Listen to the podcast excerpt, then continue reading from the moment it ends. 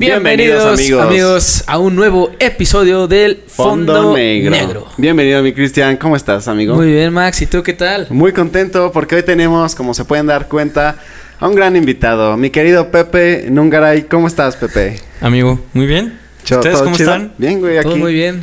Muy, muy, muy, muy contentos con un cafecito para platicar aquí bastante es tempranito, Es temprano. Tempranito. Es temprano para, para alertar las ideas y que. Y que todo fluya, ¿no? Que fluya, que fluya temprano. Que fluya tempranito. Amigos, pues Pepe les voy a platicar un poquito. Es eh, vocalista de los Ruby Tates, una banda bastante conocida que ha.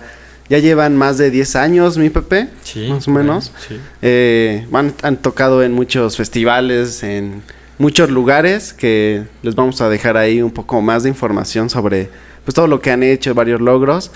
Y bueno, en esta ocasión queremos platicarte pues, cómo empezaste en la música, mi Pepe. Es decir, desde morrito ya te gustaba, güey, o, o, alguien de tu familia te, te, te enseñó. ¿Cómo fue, güey, esta, esta iniciación en la música? Así como tal, tal vez no la recuerde, pero supongo que fue alguna canción que me pusieron mis padres. Ajá. Tal vez. ¿Sí? Pues puede haber sido eso, una canción o algún momento. Pero ya así cuando me di, me di cuenta que, quería hacer música, pues, él fue como por ahí de los siete años, algo así. Ok. Mi hermano Eric tenía una un pianito de esos de, de juguete, güey, que sonaba así como, ya sabes, sonaba así digital, pero sí sonaba ah, en la nota, sí, ¿sabes? Sí, okay. Y ahí como que yo emulaba melodías, entonces como que se dio cuenta así mi jefa o mi jefe seguro. Y mm, me metieron al Conservatorio del Estado de México, al CIMI. Ok. Ahí duré qué? Nada. Duré nada, duré así dos años. Y mis papás me sacaban porque según esto tenía más tarea de ahí que de la propia escuela. Entonces está muy cagado eso porque eh, a partir de eso, o sea, como que eh, mi escuela en la música o mi interés ya en la música em, fue por mi cuenta, ¿no? O sea, completamente. Desde escuchar canciones que a mí me gustaban y tocar lo que yo quería. Autodidacta como tal. Pues, tal vez, pero tal vez tenía que pasar eso como para darme cuenta, ¿no? O sea, y no digo que esté mal, está padrísimo, ¿no? Yo tal vez pues tuve la oportunidad de ir y no lo terminé, pero me me la pasé bien y creo que lo que, lo que siguió estuvo más importante para, para mi vida actual. Fíjate que esta parte está bien interesante porque la gente que, que siempre se ha querido dedicar a la música o que se dedica actualmente a la música, viene por dos razones. La primera es porque o la familia era músico también, ¿no? Alguien de la familia tenía el don sí, alguien ahí que, le, que le pasó como hasta luego dicen que en los genes, ¿no? claro, o sea, en la familia, por ejemplo, mi, papá, él tenía una, ¿cómo se llaman estas? Estudiantinas. Ok que llegaban y hacían serenatas a las a las a las este chicas, a, las chicas. Órale. Se los conquistaban con una serenata y llegaban bien cabrón un chingo de güeyes con guitarras tocando bien chido y cantando padrísimo. A, toda madre güey. Entonces como que obviamente en mi familia en, en mis antepasados sí hay como que un poco de registro. Por ejemplo tengo una tengo una tía abuela bueno tengo tres tías abuelas que ya murieron Em, la única que queda es mi abuela, justo. Ok. Mi abuelita Paula. Y sus hermanas tenían como un trío de voces. Por ahí de los. ¿Qué te estoy diciendo? Los 30, güey. No, sé. Eh, no, quizá un poco después. Como los 40, 50. No sé. Em, el chiste es que ellos, eh, ellas, perdón, tenían, cantaban en todas las fiestas como cercanas a, donde vivían y les iba increíble, así cantaban increíble, armonizaban. E, esa cultura de, armonizar, también yo creo que desde ahí también algo de, ahí se me tuvo que haber ido en, algún en algún gen. Era, algo, era algo así como el Pandora de los 50 claro entonces en la familia de mi mamá yo yo eh, bueno dice mi, mi, mamá que mi abuelita cantaba no la conocí pero mi mamá dice que sí cantaba. Mi mamá canta muy afinada. ¿A poco? Aunque ella, pues, nada más canta su música, ¿no? Ya sabes, ponme mi música. Y desde ahí quizá también, ¿no? O sea, es algo de la algo de la tinta que, que, se va marcando en tu en tu papel de vida, ¿no? Sí, es que como tal, Totalmente. eh, creo que también la edad en la que en la que estabas es cuando más esponja eres, ¿no? O sea, todo lo que te rodea, todo lo que lo que pasa, te, te va generando y te va, ahora sí que creando ese ese instinto, ¿no? De, pues no sé, por ejemplo, este, en, en mi caso, ¿no? Mi hermano es este eh, animador digital, ¿no? Y, y yo ver que dibujaba y cosas así, quieras o no, como que eso te, te empieza a generar una como Claro. creatividad de, ah, a lo mejor y si le pone un cuerno aquí se vería más chingón. No sé, o sea, sí, sí me explico como Sí, que como que te entiendo, estimula creativamente. esos ¿no? acercamientos, Claro. a su vez, también fue como que te va metiendo al, al igual que la música. Si tú Sí. escuchas que tu mamá fina, por ejemplo, o que tu papá, Claro. este, tenía, ¿cómo, cómo dijiste que se llamaban? Las estudiantinas. las estudiantinas, este, pues quieras o no, a lo mejor y te llegó a tocar, a lo mejor no te acuerdas, pero a lo mejor y te llegó a tocar en alguna ocasión Claro. que escucharas ese, ese timbre, papá- ese tono, ese... Mi papá ¿no? una guitarra siempre era como en una fiesta, en una bohemia. Mi jefe con una guitarra. O de repente declama a mi jefe, ¿no? Sí, declama. Y como, órale, todos están como... Hay música de fondo porque aparte toca, no sé, algún amigo suyo, ¿no? Se Sí. le pasa la guitarra y su amigo empieza a tocar, no sé, unos acordes, ¿no? Así súper nostálgico se pone el momento y de repente, ¡pum! Un poema, güey, que te saca todavía más sentimiento, güey. Dices, güey. Es que además, Pepe, yo creo que eso habla mucho de como de la sensibilidad, Sí, sí. ¿no? Te, te hace ser como sensible a esto, a estas Claro, creaciones claro. Simón. y le encuentras pues el amor, ¿no? Claro. Y creo que parte de esa sensibilidad es fundamental en la música, ¿no? Sin duda, sin duda, sin duda. poder transmitir a lo mejor historias, eh, componerlas, Ujú. lleva un proceso de, de inspiración y de creación, ¿no? La neta sí, güey. La neta sí. Es em, parte de lo que se escribe en cualquier canción. No sé, tú estás... Ha habido veces que estás súper mega depresivo y triste, güey, y dices, güey, tengo que escribir algo, tengo que sacarle provecho a este sentimiento tan fuerte, güey. Y que justo creo que esa, esa parte es la interesante. Mm, Tratar de, de enfocar tus emociones a algo Claro, productivo, algo ¿no? positivo. Claro. En algún momento te va a servir. Para recordarte lo que es eso y Lo poder abrazarlo y aceptar, ¿no? O si te, o sea, no sé, nos han escrito de, "Oigan, es que esta canción eh, la bailé el día de mi boda con mi con, con mi esposo actual, no mames." Dices, "¿Qué?" Y en- no sé, ¿Qué? recuerdo esos y no me momentos. invitaste. Y no mandaste ni siquiera una- un taquito. Es mamón. Nah, no es cierto. No, siempre nos invitan, neta. Sí. Y gracias a toda la gente que nos invita a sus bodas. De repente nos encantaría estar ahí. De verdad, los amamos. Este, pronto, este, nos vemos en algún concierto. Em, sí, entonces, pues, regresando como a eso, es como fundamental que te pasen ese tipo de cosas como para que también tú em, le saques provecho a ese sentimiento tan fuerte, Em, ya sea felicidad, o sea, ya sea alegría, ya sea tristeza, depresión, nostalgia, te extraño, te extrañé, pero me hiciste daño, te amo, pero me hiciste daño, em, me hiciste daño, pero me vale verga. ¿ya sabes? Sí, sí, sí. Como que todo eso nos pasa a los humanos. En tarde que temprano vives una situación em, pues, muy parecida a la que alguien ya ha vivido. Entonces, eso es lo que nos une todavía como humanos, está padre. Y haciéndolo a través de la música, a través de letras, a través de cosas que inspiren o que digan así como algo que te ponga en común también. También está padre, se disfruta porque te recuerda lo que eres, ¿no? Sí, e incluso creo que hay un momento de, de que te transporta, ¿no? Que Claro. si bien a lo mejor no te pasó eso o ciertas cosas, pero ya al escuchar la canción te transporta a una Sí.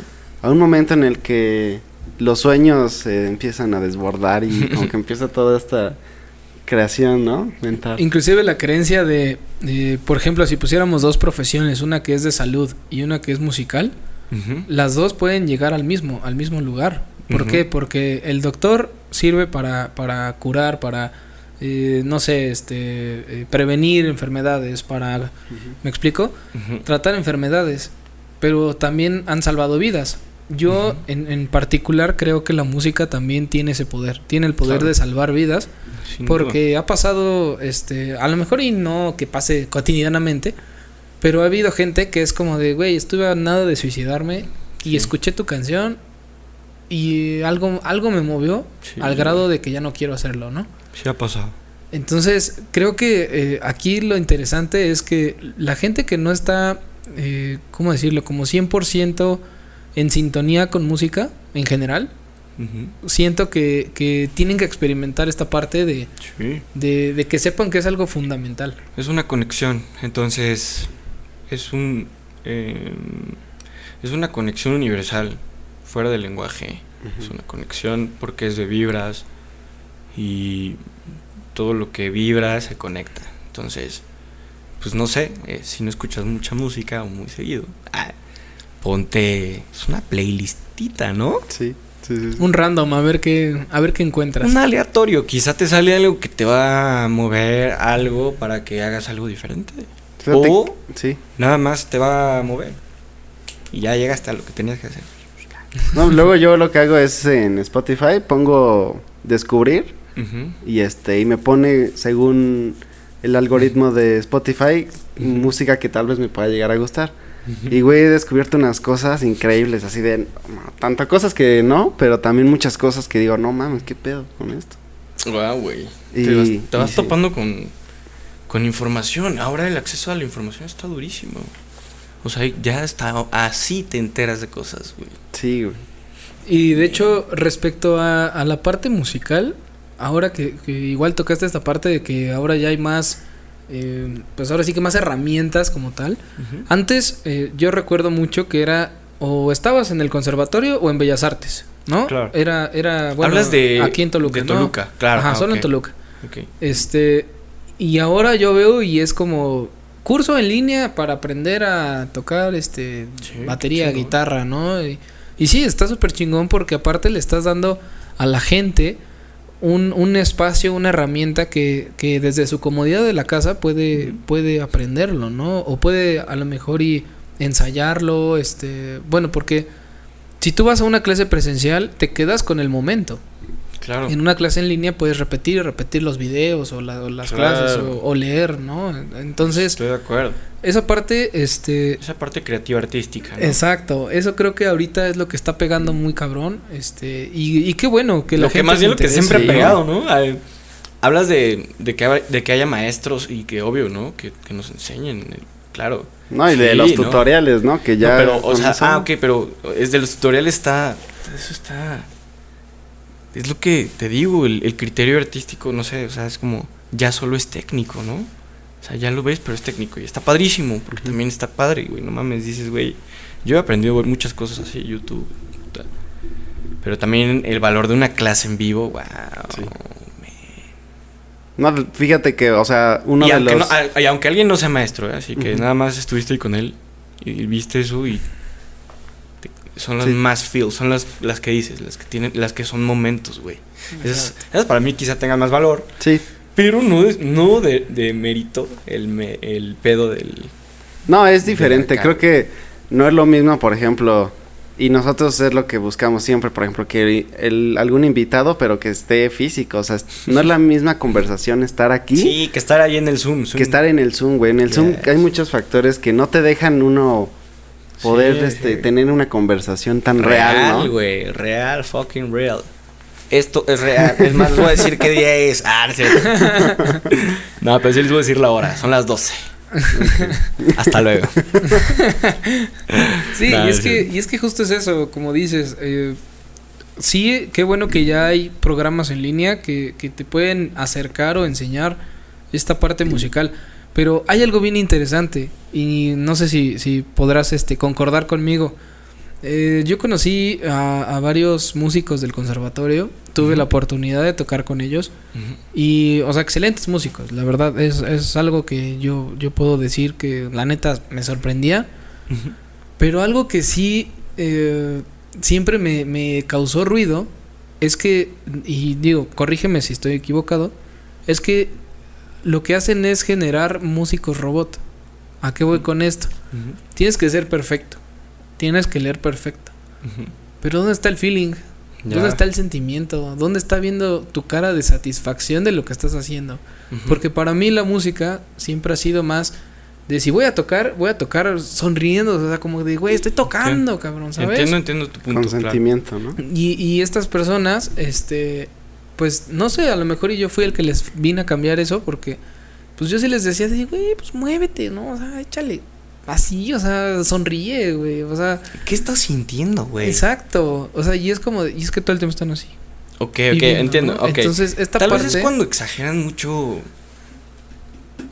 Pues el método. O sea, como que se van muy duros hacia el método que se olvidan de hacerlo por ellos mismos. Entonces. Mm, no sé, está padre como ponerte a entender ellos. O sea, qué es lo que quieren hacer o preguntarles chido. O que exista una entrevista así de, oye, porque chido, pero que no sea sobre el método. O sea, tú lo que dices es que hay muchos sin feel, ¿no? ajá, exacto. Pero que tocan bien o sea, cabrón. que tocan bien cabrón. El talento es indudable. Tú lo ves y es más. ¿Tú si crees que sea eso? ¿Que les falte feel? Yo siento que más bien están programados para. No sé, siento que es esta parte de. Si me ve sonreír el profesor, me va a madrear. O me, Ah, o me va a decir así de. Así de duro está, güey. Nah. No, o sea, me refiero a que o me va a regañar o me va a decir como. Yo- No mames, no te rías, ¿no? Estamos, Sí, estamos, haciendo, estamos haciendo algo serio. Claro. Y la música no tiene que ser seria. Sí, no, no. Y no importa si estás Bueno, a veces sí, tocando- güey. Yo creo que también Algunas depende, veces ¿no? sí, ¿no? Que No. estás viendo un episodio y es algo demasiado serio, güey. Pero inclusive hasta la, hasta la gente que está en orquestas, que Sí, hace esa, ese, ese ambiente serio, no los vas a ver así. ¿Sí me explico? O sea, Sí, inclusive sí. puede ser como de, ah, está, Sí, está sí, un sonando gesto, ¿no? riquísimo, güey. ¿sabes? O sea, está sonando increíble esto, mames, me encanta como, o sea, Claro. eso. A lo mejor ni siquiera lo haces de expresión facial, Ok. pero tu expresión física completa puede, puede mandar una señal de, güey, lo está disfrutando bien cabrón. Sí, claro. Y no solo toca bien cabrón, sino que aparte ve cómo lo está expresando, Claro, claro, claro, claro. Y eso siento que también es lo que hace falta en, en cuestión musical. O Entonces, los ¿qué, ¿qué le sugerimos? ¿Qué le sugerimos al, al Conservatorio del Estado de México? Híjole, no sé. Yo creo que más bien es como nunca olvidar la, el por qué estás haciendo eso. Más bien nunca perder el amor por lo que estás haciendo. Y- No importa si- qué tan perfecto lo quieras. Nunca dejes, nunca dejes de lado tu parte humana, tu parte emocional. Claro, esa es la más ¿no? importante. Yo creo que ese podría ser el consejo. Sí, o sea, puede ser. La verdad es que, bueno, yo no he estado en el conservatorio, pero sí, sí me imagino que puede llegar a pasar mucho, ¿no? Que a lo mejor se van más por el método, y tra- tratarlo de perfeccionar Sí, y sí. tal vez se olvida un poco esa parte, ¿no? y Puede que hay ser. muchos genios que a través de solo el método han conseguido cosas Increíble. increíbles, güey. Sí, sí, sí. Wow, pues sí, sí es algo ahí que es una es algo que se tiene que ir analizando, pero muy bien. Oye, oye, Yo no lo sabía tan cabrón porque pues bueno, yo de repente dejé de hacer eso, pero me dediqué a escuchar música y a ir por la vida y de repente yo conseguir mi propio pedo así de grabar o cosas así.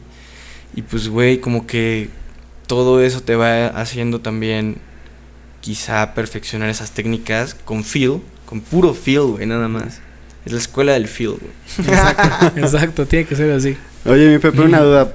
Algo que me interesa mucho saber es, eh, ustedes eh, veo que nunca quisieron como tal, como tal tocar covers, sino siempre fue, vamos a componer nuestra música. Eso fue muy raro, güey. ¿Cómo está eso? Mm. Usualmente todas las bandas empezaron como, pues ya sabes, haciendo covers, güey. Ujú. Yo hacía covers solo, güey. En mi cuarto, güey, así. Tocando así, Blink 182, no sé. Uf, Uh, chingón. bueno, sí, buena época. o este, ¿Y sí? Green Day, sacaba este, canciones de Green Day, ¿no? En esa época más o menos, pues, mm, mi hermano ya, ya te tocaba en una banda. Ok. Y justamente eh, el- eh, por ahí como que comienza ese pedo, ¿no? Por, por ahí, güey. Y, pero nunca ningún integrante dijo, pues ¿por qué no nos echamos un cover? Siempre fue, vamos a crear cosas nuevas. Sí, como que siempre hubo esa inquietud de pues, poder inventar nuestra música o por lo menos pensar que lo hacíamos. De repente había riffs que Güey, obviamente ya fueron tocados, güey. Todo ya fue tocado, yo creo. Yo creo que ya todo fue tocado, cantado, vibrado. Ahora lo interesante va a ser cómo vas a hacer ese mix de esas cosas que ya fueron hechas. Sí, es- ¿Cómo la vas a regrabar? ¿Cómo la vas a mejorar? Como darle tu firma, ¿no? Nada más. Darle tu firma a cada una de esas. Bueno, entonces no sé, como que de morros, este. Aunque teníamos muchas bandas en común y que nos encantaban y las poníamos en las pedas y así, eh, bailando así, verga. Las rolas que nos gustaban, nunca tocamos de esas. Inventábamos conforme a lo que nos gustaba algo. Y de repente salió pues, una rola horrible, otra rola horrible, otra horripilante, otra culerísima, otra chida, otra fea, otra fea, otra fea, otra fea, otra chida, otra fea, otra fea.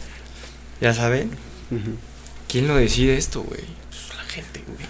La gente decide qué canción deja vivir o deja morir un rato. Aunque las canciones son para siempre. Igual aquí eh, entra una, una duda porque, bueno, yo, yo lo viví igual en una banda y creo que también uno de los factores por los cuales la- las bandas empiezan con covers es para saber si tienen esa, esa misma vibra o ese acoplamiento. Porque puede ser que los músicos sean bien chingones y que todos toquen así, así cabroncísimo, pero cuando tocan juntos suenan de la cola, ¿no? Entonces, siento que encontrar una banda, o bueno, encontrar así que, que a integrantes que todos se acoplen al momento de tocar, de componer. ¿sabes? De, de Sí, aliarse, es difícil de encontrar. Sí, amigo. No, no sé este si alguna vez ustedes pasaron por algo similar, Claro, ¿no? pasamos por muchas, muchas cosas, güey. Los Ruitates pasamos por todas las etapas que se tienen que pasar, güey. Yo creo. Hasta, para, hasta llegar a algo, hasta llegar a algo funcional y... pues literal, esos pedos siempre van a existir, ¿no? Pero así de que, no mames, pero em, sí, sí, sí pasamos por eso, o sea, obvio. Em, por ahí del 2011 tocaba un baterista, por ahí del 2013 otro, por ahí del 2000, o sea, ¿sabes? Como que hubo cambios en la alineación, hubo cambios en muchas cosas hasta que llegamos en algo. Nosotros éramos de esos músicos que tal vez no tocaban tan chido, tan chingón así tapada. Pero sabíamos como que notas qué pedo. Y eso fue lo que nos hizo en común hacer una banda hasta la actualidad. Hasta ahora los cuatro que, que somos. Y, y creo que eso es lo que más nos, nos, nos unió, güey. O sea, como que desde el principio le diste justo al punto. Quisimos hacer rolas nuestras hasta pues, aprender a hacer rolas chidas o, o aprender a hacer rolas que nos gusten a nosotros, ¿sabes? Porque de repente sí nos exigíamos mucho en eso, pero al, al, a la par nos valía verga y lanzábamos, ¿no? A ver cómo lo recibía la gente. Exacto, güey. ¿Y cómo lo vas a saber? ¿Cómo vas a saber, güey, que tu rola está chingona si nunca la sacas, güey?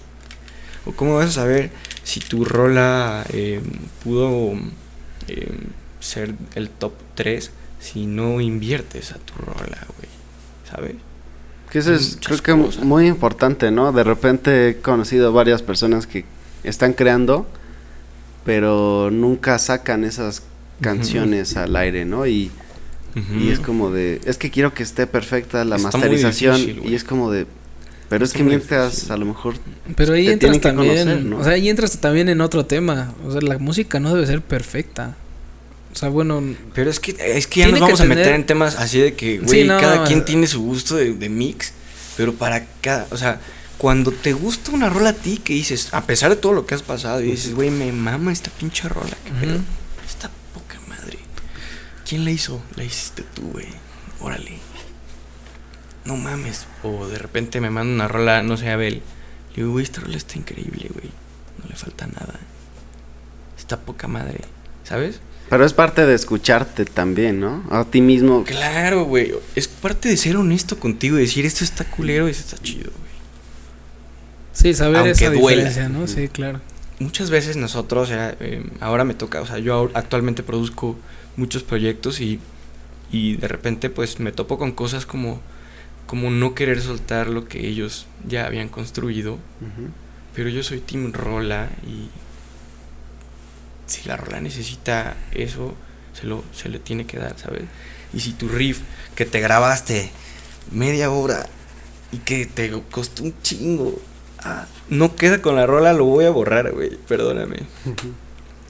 Sí, es tomar Y duele. decisiones. Y duele, duele, duele, porque te tienes que deshacer de muchas cosas para mejorar la situación y aceptar eso. Entonces, para tal vez llegar a eso, tuvo que haber, tuvi- tuvieron que haber pasado todas esas situaciones. Oye, y en esta parte de producción que, que tienes con varios proyectos, ¿te ha, te ha topado con gente, o sea, que ellos, ellos te dan ese poder de decir, esto no va y a la chingada, yo lo voy a quitar? Sí, hay O, algunos o que sí, sea, algunos les, les avisas o cómo Yo es hablo siempre al principio yo les digo qué pedo, cómo está la onda y muchas muchas veces pues ya ellos me dicen, "¿Sabes qué? A esta no hay que moverle, pero hay que hacer una nueva." Y a partir de la nueva tú haces este pedo, ¿no? Y pues muchos sí me dan la libertad. Me dicen, "Oye, por favor, confiamos en tu talento, confiamos en tu criterio musical. Compón la pieza, ¿no?" Entonces ya ahí hago trabajo de composición, de dirección musical, de dirección vocal, Mm, preproducción, producción. Simón.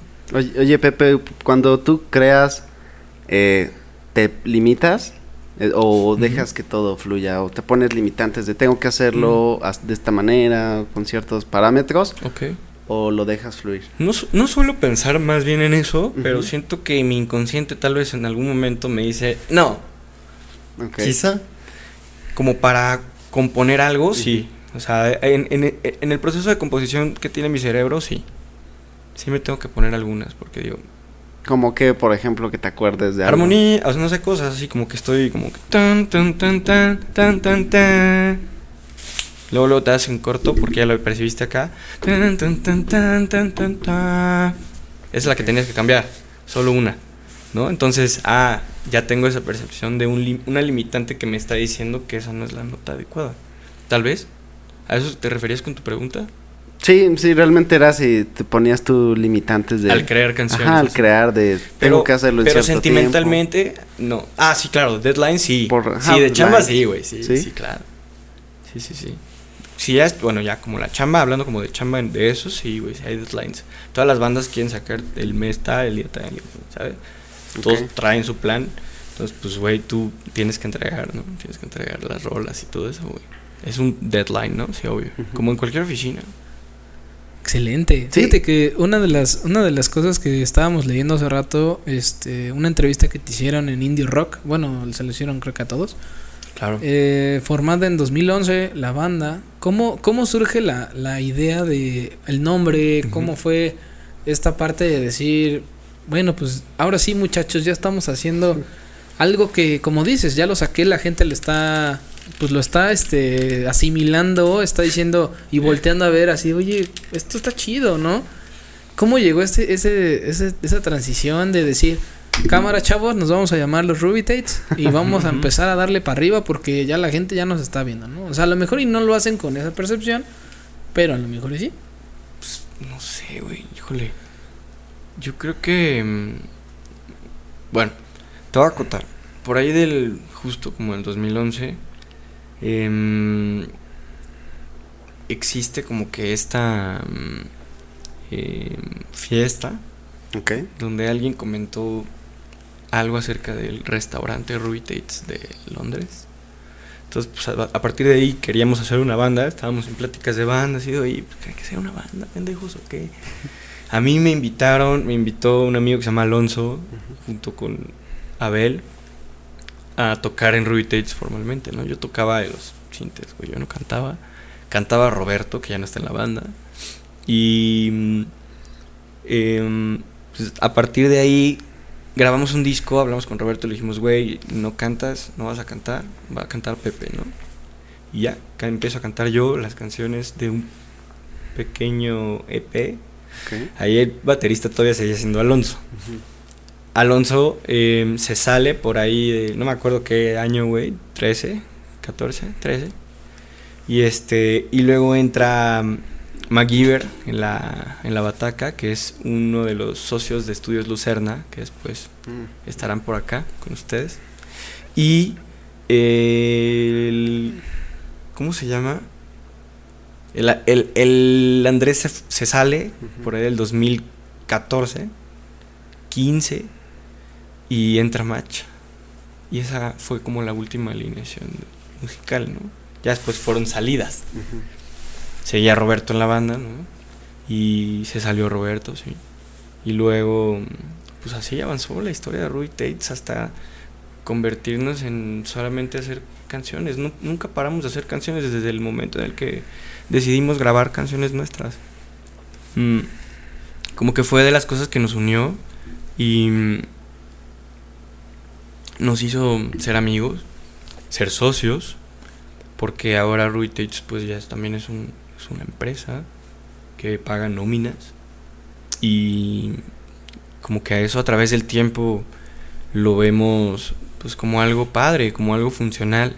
Entonces cuando llegas a de, de solo una idea en el 2011 a, a 10 años, 11 años después, eh, poder materializar las cosas o ver como todo lo que había soñado cerca o, o incluso haber vivido ya cosas increíbles han sido porque pues desde muy niños nos montamos a esas ideas, es lo que platicábamos fuera del aire, em, que tenemos cosas los humanos que nos unen, ¿no? Y entonces una de ellas es la pasión por, por hacer algo que te inspire, que te guste y que también inspire y que guste y que también la gente quiera saber de ello. Como artista es una obligación compartir el conocimiento. Entonces eh, yo creo que eso es como que de las cosas más chidas que nos, que nos van a poder pasar. Yo creo. Mientras tengamos, o mientras respiremos, quizá. Oye, oye, Pepe, ¿te acuerdas ese momento en el cual a lo mejor estabas en un escenario o en algún lugar que hayas dicho, madres, que ¿en qué momento pasó esto? What the fuck, ¿no? Ajá, que te haya volado los sesos esa primera vez. Estábamos em, a punto de ensayar, creo. Y de repente nos, nos manda un mensaje nuestro manager, ¿no? Así de, oye, güey, este, surgió la oportunidad de que le abran a una banda de Inglaterra que se llama The 1975 en el Pepsi Center. Y eso fue como el primer, como, wow, después de tanto tiempo, ¿sabes? Y fue una noche increíble, güey, esa. Ay, no, mames, o sea, todavía me acuerdo de ese calorcito, era como muy raro, muy, muy padre. Eran 8000 personas de 1975 y Ruby Tate, estuvo padrísimo eso, güey. Estuvo cabrón, güey. Y aparte era la primera vez de Nighting en México. Uf. No mames, a partir de ahí pues muchas cosas pasaron, ¿no? También abrimos primero, primero abrimos el, no como si fue primero, fue primero el, el, lunario de Camilo VII. Lunario, el primer lunario que hizo Camilo VII. Ahorita va a ser un palacio de los deportes, güey. Nosotros abrimos ese concierto. Estuvo increíble, había como mil personas. No, estuvo padrísimo, güey. Siento que no teníamos canciones tan buenas. Pero pues algo también pasó ahí. Luego, gracias a e, quizá a eso que alguien nos vio, nos llaman para lo de 1975. Y a partir de ahí muchas cosas bien padres, ¿no? Es como de, ok, ok, ok, después de tanto tiempo estamos recibiendo nuevas noticias bonitas. Por lo menos que a nosotros nos hacían eh, pues sentir bien. Sí, vibrar. Claro, güey. Además creo que esa, ese tipo de momentos les dan el combustible para inspirarse más y sabes qué, sí, vamos por buen camino, ¿no? Justamente, justamente Max. ¿Y todavía te acuerdas el, la primera canción que compusieron y la primera canción que pegó? Sí, claro. La primera que compusimos fue alguna del EP del Bojo Bojo. Quizá algunas antes, ¿eh? O sea, algunas antes. Y la que más nos pegó, no recuerdo cuál de esas, la neta, fue primero, pero todas salieron en, por ahí en esa época del 2011. 2011, 12. ¿Y cómo le hicieron para hacer toda la, pues como el marketing, como la distribución, la publicidad, ¿no? Porque estamos hablando de que hace 10 años, pues no existía lo que hoy en día las redes sociales como, como TikTok o Instagram, no sé si ya estaba hace 10 años o empezaba mm. apenas en ese entonces. Pues sí, o sea, nosotros la neta, como que muchos años mm, solo nos fijamos en hacer canciones y no como en distribuir así tan cabrón o hacerle un, una- un super marketing y así, ¿sabes? Como que en algún momento por ahí del 2000, apenas vi el mail justo de Ariana, que le mando un saludo, que nos buscó para firm bueno, para mostrarnos OneRP en México, ¿no? Que era como una plataforma que em, ella vio algo, vio, no sé qué vio, que dijo, güey, ellos pueden generar un algoritmo interesante. Y nos invitó a una junta en OneRPM ahí en, en las Cibeles. Y este, oye, nos habló así del pedo, está padrísimo el pedo. O sea, nosotros teníamos una distribuidora, pues, no me acuerdo ni, ni el nombre, güey, ¿sabes? Y estaba horrible, era como horrible, güey. El negocio seguro era horrible, no sé. Pero nosotros no sabíamos subir nuestra rola a Spotify, no mames, ¿no? Súper normal. Entonces, pues bueno, ya llega esta oportunidad de con OneRPM y eh, pues justo nuestra música se, se comienza a distribuir, pues gracias a los algoritmos de Spotify, gracias a que un chingo de gente, o sea, gracias a que ahí sí tuvimos una exposición dura con algunos playlists, hicimos una campaña con Doritos y Spotify que estuvo padrísima, porque era como, eh, se invitaban a bandas, me acuerdo que era Clubs, era María Daniela, era, no me acuerdo, así un montón. Y Ruby Tates, ¿no? Ahí, güey. Nosotros a huevo. Y quedamos como en cuarto, quinto lugar, o sea, de que, ah, güey, a huevo. Entonces, pues a partir también de ahí sacamos, de repente ya sales bajo, sale bajo las luces, que es como la canción que más nos, nos yo siento que más nos ha pegado primero. Mm, poquito después, bueno, poquito antes ya había, ya había como que agarrado mucha fuerza, fragilidad, obvio, pero la que más ha tenido como más impulso, pues ha sido bajo las luces.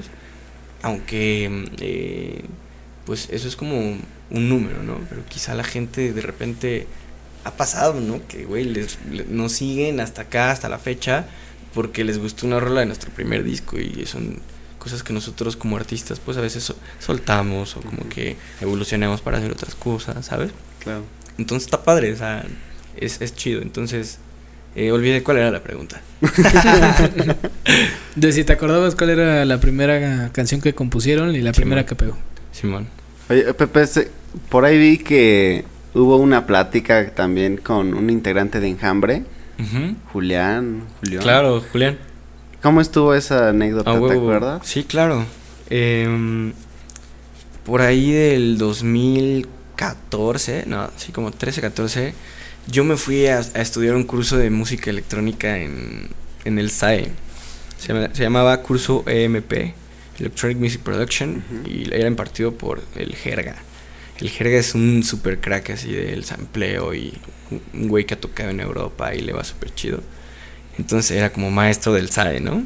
Y yo le dije a mis jefes, oye, pues me quiero ir a. Me quiero ir allá a estudiar. Si me apoyan con ese cursito. O sea, yo no, yo no hice la universidad, o sea, yo no me gradué de la universidad de nada. Iba, iba en comunicación, me salí a la verga a hacer canciones, güey. Y este. Y como que nunca me, me importó esa parte de tener un documento, güey. Quizá es, es algo que es- está mal, pero como que también si puedes tú enfocar a qué quieres ir o qué quieres hacer, eh, no necesitas ningún documento, güey. Necesitas solamente tener muchísimo amor por lo que haces. Y ya. Demasiado yo creo que amor para que funcione de verdad y para que tú te sientas bien, yo creo. Y entonces fue que ahí lo- lo conociste entonces. Entonces, pues ya, de repente em, me fui a vivir con Mario Frías, que Mario Frías es el primer, em, la primera persona de Toluca que ha ganado un Grammy. No un Latin Grammy, ¿eh? Un Grammy. La primera Ah. persona es Mario Frías. Le mando un saludo, amigo. Este, bueno. Entonces me fui a vivir con Mario ahí a la Narvarte. Y en la Narvarte, pues dábamos vueltas de repente. Así, oye, güey, pues este, voy a ir al cajero, ¿me acompañas? Le dije, sí, güey. Pero estaba lloviendo, creo. Y ya, pues bajamos así, chingón. Y pues de repente eh, ya estamos en la fila del banco y yo me acuerdo porque acababa de ir como al Vive Latino y Ujú. había tocado Enjambre, güey. Fue como de, ah, huevo, bien, bien Enjambre, me gustó un chingo. Este, y me lo encontré, güey. Entonces me, ya ese güey me dice, ¿qué pedo? ¿Cómo está? Yo, ¿qué onda, güey? Oye, tú eres Julián. Sí, ya, güey, ya, pues me invitó a su casa. Fuimos a. Yo le dije, güey, quiero mezclar unas rolas, ¿qué pedo? Cállate a mi casa, güey. Y yo vivo aquí. Ah, no mames, somos vecinos. Ah, huevo. Y ya, ¿no? Este. Y de repente mm, fui, le mostré la, la música, me dice, güey, la neta necesitas grabar las canciones. eh, te recomiendo un amigo que pues, no vive tan cerca, pero pues la neta cobra, te va a cobrar chido y o sea, leve y te va a dejar un buen trabajo, güey. Ah, huevo. Entonces ya me manda el, el este en el en el Facebook. Ah, no es cierto, sí, en el Facebook, güey, me manda, aquí está. Y me manda así el mail de el mail el Facebook de Coe, güey, el vocalista de Camilo VII, Manuel Coe. Entonces, pues ya, gracias a, a que Julián eh, en algún momento me lo encontré, o que quizá que Mario me dijo, güey, vamos al banco, este, me encontré a ese güey y él me conectó con Coe, con Coe hice mi primer disco, bueno, con Renac- Renacemos, bueno, con Ruby, que mm, em, eso fue como que también algo que a mí personalmente, chéquese cómo estuvo esto. En ese entonces, bueno, pasó lo de Julián y a toda madre conocí al Coe, entonces ya Coe nos dice, oye, güey, pues sí, te cobro tanto, ¿no? Órale, para toda madre. ¿Qué vamos a hacer, güey? Entre ya en la junta interna, ¿qué vamos a hacer? Sí. No, pues, güey, no sé, cabrón. Todos éramos estudiambres, estábamos morros y pues también como que les habíamos dicho a todos así como de, pues que queríamos hacer ese pedo, entonces les dijimos, oigan, háganse una cooperacha y cuando tengamos lana les regresamos nuestro suaro, ¿no? A nuestros jefes les dijimos así. Ok. Y va, nos prestaron el varo para grabar ese disco, lo que sea, se grabó en Cotitlán, Izcalli. Eso estuvo muy cagado, pero estuvo muy cagado cómo conseguimos ese dinero, porque fue como que hicimos una carne asada. ya, sí, ya en la hora del postre, oigan, queremos enseñarles una presentación. Y una presentación bien verga, así. O sea, us- ustedes con cada con los con sus papás, güey, a los papás. Órale, güey. Todos los papás juntos, güey. Juntos. Todos en mi casa, así juntos, así sentaditos en sillas. Órale. Pusimos sillas como de cine, todos así. Y les presentamos el proyecto como tal, güey. ¿Cómo ven? Yo le entro, yo le entro, yo le entro. Va, para el lunes necesitamos este pedo, pa, pa, pa, pa. Y grabamos nuestro primer disco así. Digo, ahora con el tiempo, em, es nada lo que Kobe nos cobró, ¿no? Pero para nosotros en ese entonces quizá representaba demasiado, ¿sabes? Entonces una limitante no fue el dinero, güey. ¿Sabes? El dinero no fue la limitante, güey. Em, gracias a que nos apoyaron nuestros padres, ¿no? Pudo haber sido más gente. Pero me refiero a que, güey, no sé, conseguimos la forma, güey. Y no nos importó cómo, güey. ¿Sabes? O sea, y gracias a eso con- conseguimos grabar un disco que nos hizo ser más profesionales. Entonces, a partir de ahí, ya, ya todos nos tomábamos Ruby Tate más en serio, güey. Porque ya debíamos varo. Uno, Claro. dos, porque es un disco que disfrutamos grabar, ahora hay que tocarlo en todos lados. Y tocábamos y tocábamos. Y pasaban los años y pasaban los años, güey. Y de repente ya tengo otras rolas. Oigan, hay que producirlas con alguien más. A ver qué pedo. Fum, pa, tum, tum, pa. Avanzas y luego dices, güey, a huevo, quiero producir una rola con ese güey que me mama cómo produce y cómo canta o cómo lo hace. Está bien verga. Y de todos vas agarrando un cachito. Y ahora, no sé, Abel de Ruby o Match de Ruby o Fer mandan una rola y la rola ya está bien chingona, güey. ¿Sabes?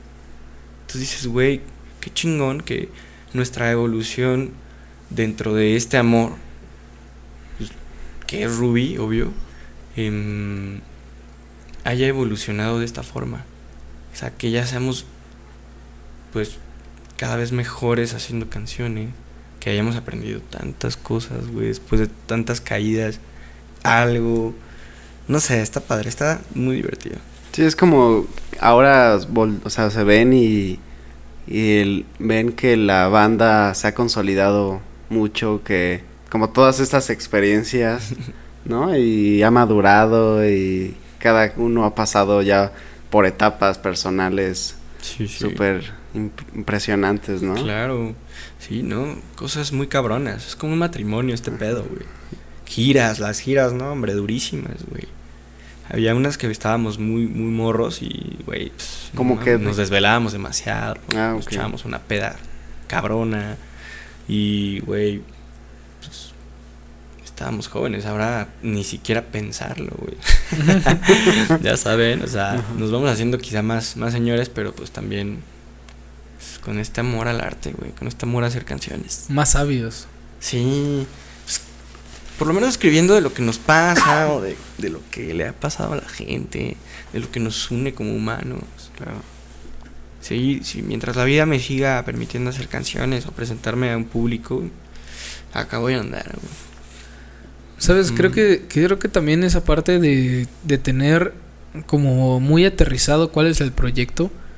Porque como dices, a lo mejor y, y estando más chavos y viendo que todo empieza a pegar y que está creciendo, pues sí, a lo mejor y entra esta etapa de peda, de desmadre, de güey, no mames, sí me explicó, como la vida de rockstar que prácticamente todos este tienen, Sueñan, ¿no? tienen esa idea, ¿no? De rockstar, de este chingo de morras, dinero y drogas y la chingada, ¿no?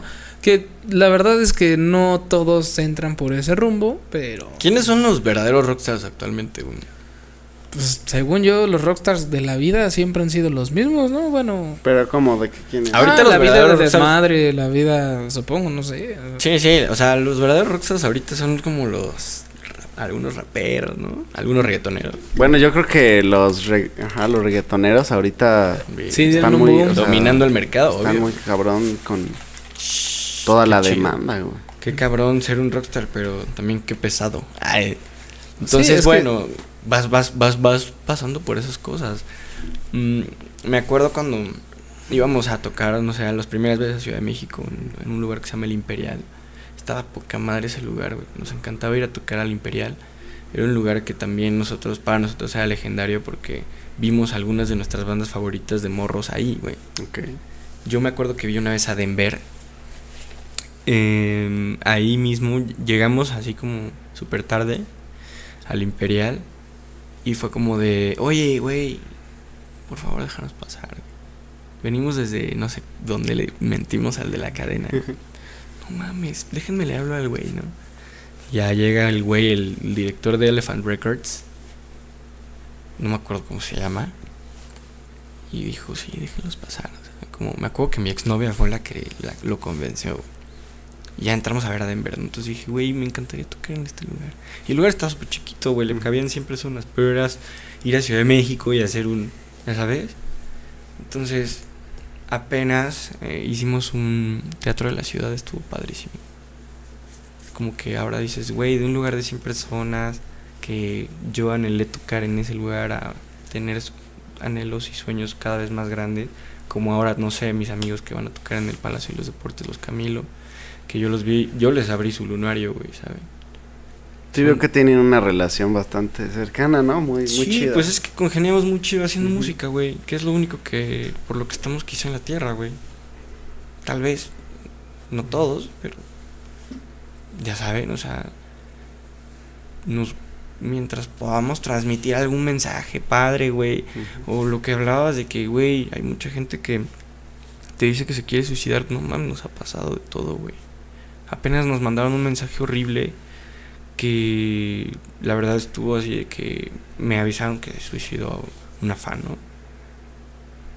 Y dices, güey, no mames. Y me dice, espero que puedan, este, mandarme un saludo o algo así a, a su exnovio, mi, mi, mi exnovia era su fan número uno, no sé qué, pero ayer se suicidó. Y yo, ¿qué, güey? Y otras que nos dicen, güey, por su canción, este, no me suicide. Entonces, ¿qué pedo, güey? Estás como de, güey, ¿qué, qué? O sea, ¿En qué momento pasó, ¿cómo, no? cómo algo tan simple o tan puro como un sentimiento, güey, puede llegar a cambiar todo, güey? La vida y la muerte, quizá. Solo una canción, solo una nota, güey. Algo que los haga sentir bien para que no ha- hagan esa mierda, güey. O que no piensen en matarse mierda, ¿ya sabes? Digo, ca- cada quien, güey, pero pues es fuerte como artista vivir esas cosas, ¿no? Sí, leer esos mensajes está así bien creepy, güey No, pero sí, bien, bien reales y, y que nada más piensas en el bien para esas personas. güey, ¿no? Lo chido también es que, mm, bueno, lo, como lo tengo entendido, es que también están al pendiente de, de la gente, ¿no? O sea, cuando llegas a un momento eh, en el cual, eh, por así decirlo, tu reputación, tu, tu trabajo ya dio frutos, ¿no? Y, y ya estás arriba y empiezas a crecer y crecer, pues empiezas a olvidarte toda esta gente que, ah, mándame saludos, ¿no? Y, o sea, y cosas así Claro. que, que muchas que muchos artistas ya no hacen simplemente Sí. ponen a alguien a contestar no o, Sí. o, o sea ya no entran A veces En- muchísima dices, gente, ¿no? güey. O sea, es neta demasiada gente, ¿no? A nosotros no nos pasa así tan cabrón, güey. ¿No? O sea, si nos llegan mensajes diario, quizá. Pero, güey, de que dos, uno, güey. Oigan, este, ¿podrían felicitar a mi hermana que cumple 15 años? Güey, claro que sí, güey. No mames, felicidades. Y hasta en algún momento te los encuentras en tus tocadas, porque ellos van y compran tu boleto y compran tu merch, güey. Están gastándose una lana en una experiencia de cantar su rola favorita, güey. Entonces, pues, ¿cómo no agradecerles con un saludo, güey? ¿Cómo no agradecerles con, un- con saludarlos después del concierto? Hay muchas veces que, pues, güey, estás cansado, estás puteado, pero eso es lo que te da ánimos, güey. Esa gente es la que te da ánimos, güey, ¿sabes? Entonces, siempre, los Ruby siempre hemos tratado de ser muy agradecidos con nuestros fans. Desde escucharnos hasta tratarnos. y Sí. por ejemplo esta trayectoria eh, como tal yo tengo esta esta pregunta eh, un poco más específica no Eh, nosotros sabemos que como banda mexicana eh, está muy cabrón dejar a lo mejor un legado o dejar una, una canción o música que digas, no mames, güey, o sea, se sigue escuchando hasta la actualidad, ¿no? O sea, estoy hablando de, por ejemplo, una, una canción que me, que me encanta, que no tiene que ver con México, pero este la banda de Eiffel 65, Ujú. que es la que canta la de Blue, o la de Daba di Daba da Ujú. daba, o sea, y es la única canción que pegó que hasta la fecha la sigo escuchando. ¿sabes? Pero dejó un legado aunque sea en una canción. Ya, ya. En México estás acostumbrado a escuchar así, güey, obviamente topaste Panda, obviamente Claro. topaste Allison, ¿no? Sí, sí. Este, lo que es DLD, que hasta la fecha sigue tocando, este, eh, Rata Blanca en, en- en- puta, hace un chingo de años también. Em, todo lo que era... A lo mejor los eh, liquids, ¿no? Ajá, o sea, bandas así que hasta la fecha siguen siguen sonando y que a lo mejor ya no están ni juntos o tocando, pero, Pero dejan ese algo, legado, sí. ¿no? Claro. Ustedes ustedes como banda tratan de de, de que en algún momento sea así o, o buscan algo diferente. Pues más bien nosotros no pensamos como en eso, güey. Más bien no es como que estemos pensando en, en dejar como algo, pero, o sea, como en, en trascender de esa forma, pero si la gente lo elige, está padre, güey. Que es, es una manera muy bonita de permanecer en una canción. Sí. Entonces, claro que sería un sueño, ¿no? Pero no es como que estemos así como que enfocados en eso, más bien es como de lo que vaya saliendo del corazón. Mm, yo creo que eso es lo que vamos como que decidiendo grabar para sacar. Entonces, sí. Sí, sí, estaría muy chido, la neta. Que sea el 2130 y... Y se sigan escuchando. Motherfucker. Un saludo al 2030. Ah, no, perdón, 2130. 130. Allá nos vemos. Que al final el episodio va a quedar ahí. Van a pasar años y ahí va a estar. Ahí va a estar. Aunque dicen que en el 2023 se va a caer la nube. Yo no sé.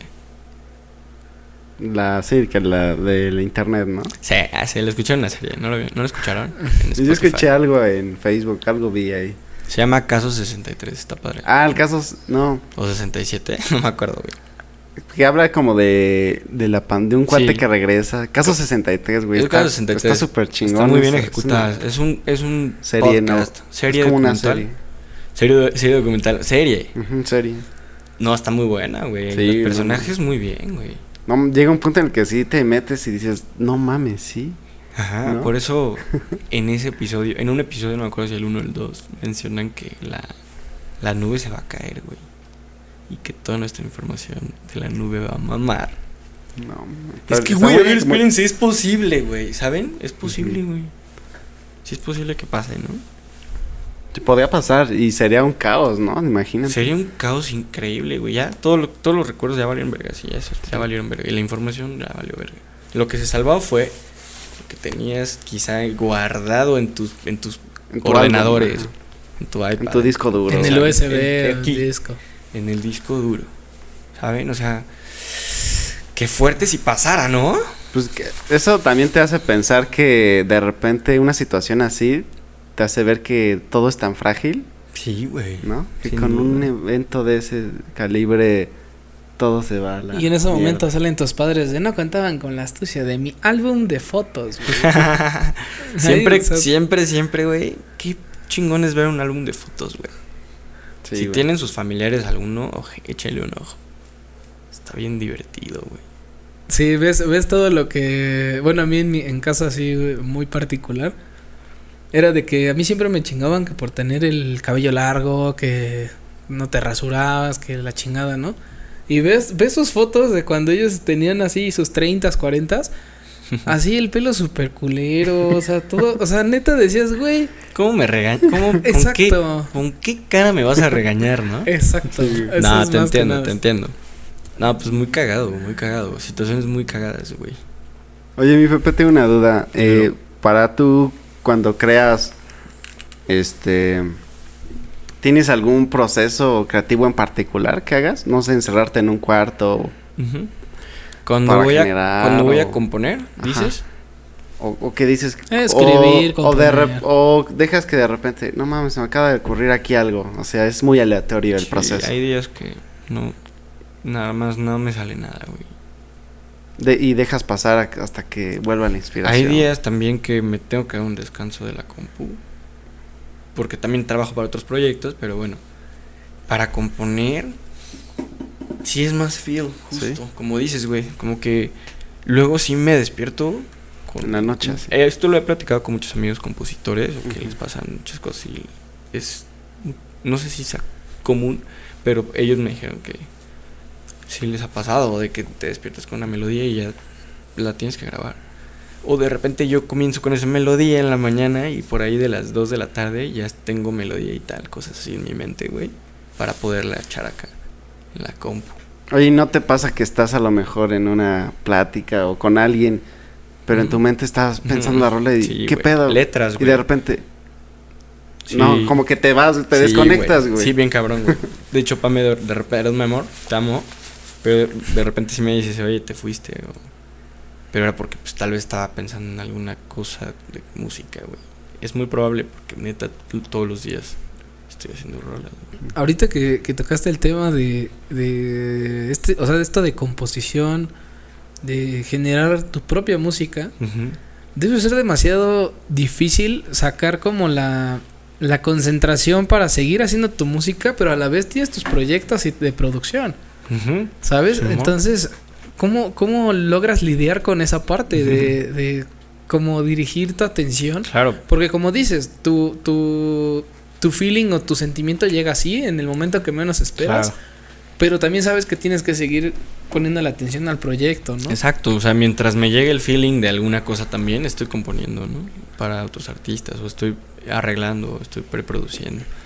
Eh, pues les doy cierto tiempo de mi día, güey. O sea, de que me pongo, no sé, de una a dos tal, de dos a tres tal, tres a cuatro tal, hora de comida, cinco a seis. Ya sabes, como si fuera mi oficina y es mi oficina, ¿no? Mi celular y mi computadora y mi casa es mi oficina, güey.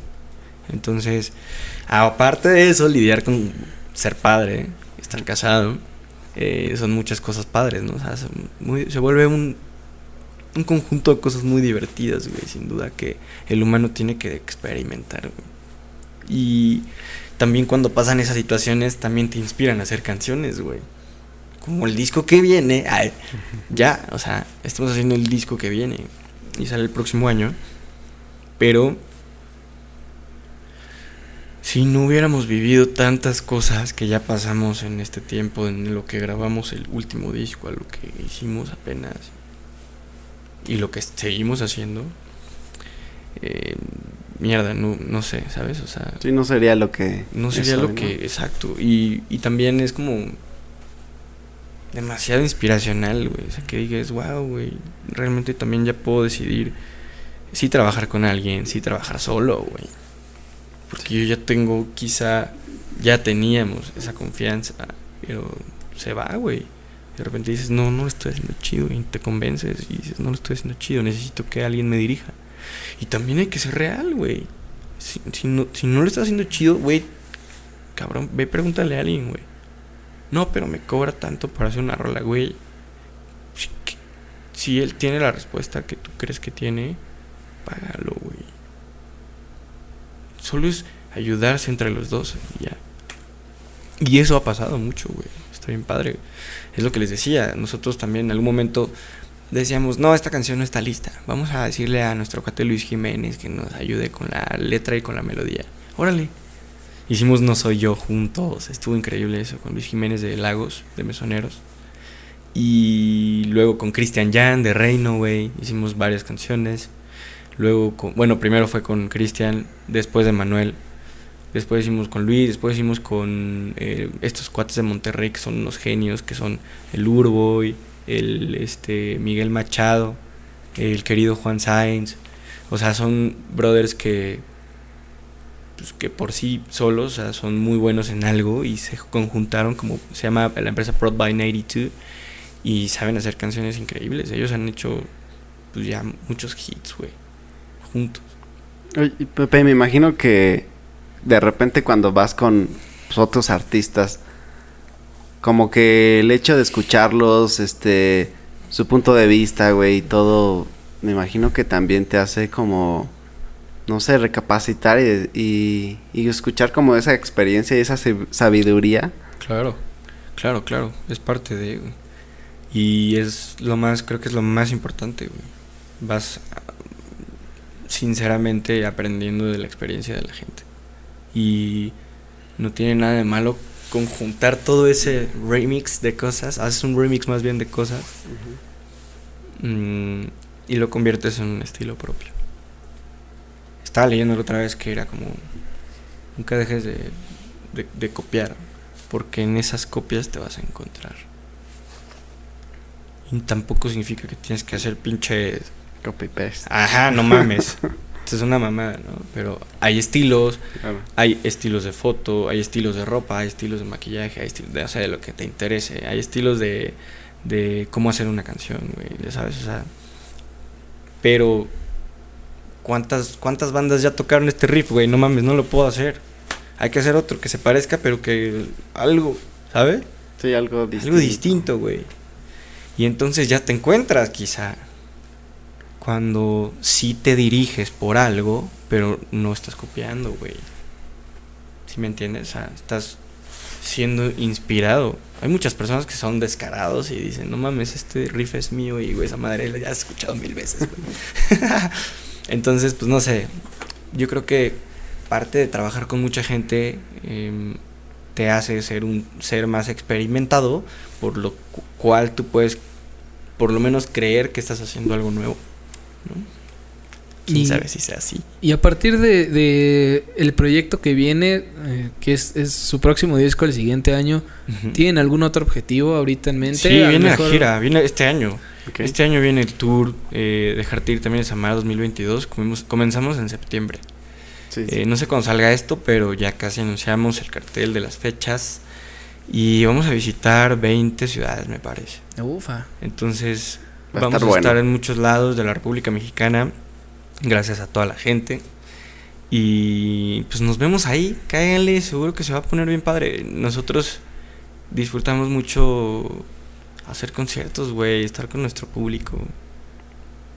Eso es lo que más nos motiva, güey. Irles a tocar, güey. Irles a cantar. Para que se la pasen chido, güey. Para que vivamos un ratito juntos, güey. Qué chingón. Pues está, está muy, muy chingón. Oye, mi Pepe, un último consejo que le quieras dar a estos nuevos artistas. Artistas que a lo mejor quieren ya sacar su, su primera rola, que no saben si publicarla o no, que claro. algo que les puedas ahí como Claro, pues primero que nada sean autocríticos. Eh, si no eres autocrítico, yo creo que está difícil eh, encontrar algo que realmente te guste. Entonces, eh, duele con el alma deshacerse de varias cosas, pero si la rola requiere eh, prescindir de cosas para mejorar, hazlo sin dudar, como te sienta más cabrón, que tú digas, no mames, esto me mueve a que sí, hazlo, graba, em, produce con calidad. Ya hay muchas cosas digitales, güey. Ya hay muchas cosas digitales que, que tal vez a mucha gente le va a ayudar que ir a un estudio muy cabrón y la verdad a veces están caros. Y ahora hay preamps digitales, hay sintes, hay cosas. Entonces experimenten, píquenle, em, agradezcan y pues más bien no dejen de hacerlo. Yo creo que eso es lo más importante. No dejen de hacerlo. Porque en algún momento va a surgir algo padre. O por lo menos algo que te haga inspirarte para hacer todavía otra cosa más chingona. Entonces, mmm, no sé si sea el último consejo, pero tómenlo como ustedes gusten, hagan mucha música y siéntanlo, disfrútalo. ¿En qué estás pensando mientras estás cantándolo? ¿En quién estás pensando? ¿A quién le estás cantando esa canción? ¿Por qué? Métele feeling y tal vez la producción sea más sencilla. Métele técnica y tal vez la producción sea más sencilla. Mm, trata de ser autocrítico, autocrítico. No, esto no, esto no, esto no, esto no, esto no, esto no, esto está bien verga. Ah, huevo. Y en algún momento vas a encontrar una rola muy bonita, por lo menos que te guste a ti. Que digas, güey, me mama. La otra vez, hijo de la verga. ¿No? Excelente, Pepe. Pues eh, vamos a dejar también tus redes sociales. Eh, no sé, eh, ¿dónde te podríamos buscar, por ejemplo, si quisieras más bien si quisieran eh, que tú los producieras. Ah, este, sí, claro. Arroba Pepe Nungaray en Instagram. Arroba Pepe Nungaray con Y. N-U-N Garay.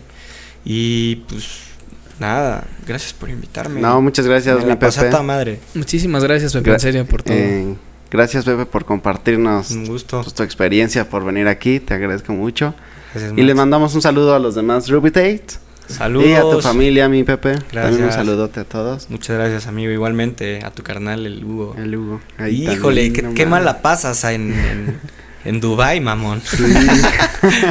Oigan, este, qué chido. Gracias por no, pues gracias, mi Pepe. Cuídense mucho. Y Cristian, que nos sigan en las redes sociales, que son Facebook, Instagram, eh, TikTok. Y escuchar esto también en Spotify. Donde podrán encontrar cada uno de los episodios hasta este. Así es amigos, pues hasta un próximo episodio. Cuídense mucho fonditos, hasta un próximo episodio. Adiós. Corte. A huevo. Me estoy meando. eh, un saludo al pulpo.